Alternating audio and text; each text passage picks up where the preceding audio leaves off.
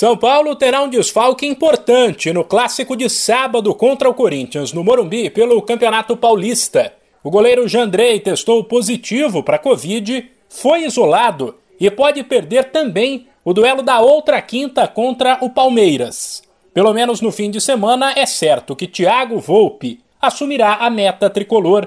Ele era titular, mas depois de algumas atuações criticadas pela torcida nos últimos meses, perdeu a posição para Jandrei, que chegou neste ano. Os outros desfalques para o sábado devem ser Nicão, também com Covid, Igor Vinícius, Diego Costa e Alisson no departamento médico. A boa notícia para a torcida é que Patrick e Luan, recuperados de lesões, treinaram normalmente na reapresentação do elenco e podem voltar ao time, ou pelo menos ao banco, diante do Corinthians. Pelos lados do timão, o técnico Vitor Pereira, que vai estrear no clássico, comandou o primeiro treino tático desde que chegou.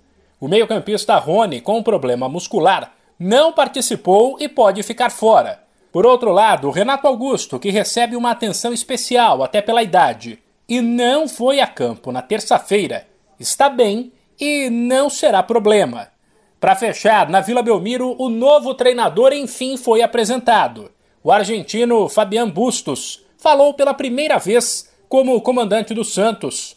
Ciente de que o momento da equipe é ruim, ele evitou cobrar a diretoria, mas deixou claro que o Peixe vai precisar de reforços. Temos coisas que trabalhar em la construção, em lo táctico, em lo defensivo, em, en la generación y funcionamiento colectivo y no vamos a poner excusa, vamos a trabajar mucho tratando de con lo que tenemos y si la dirigencia tiene la chance de conseguir algunos refuerzos, bienvenido sea.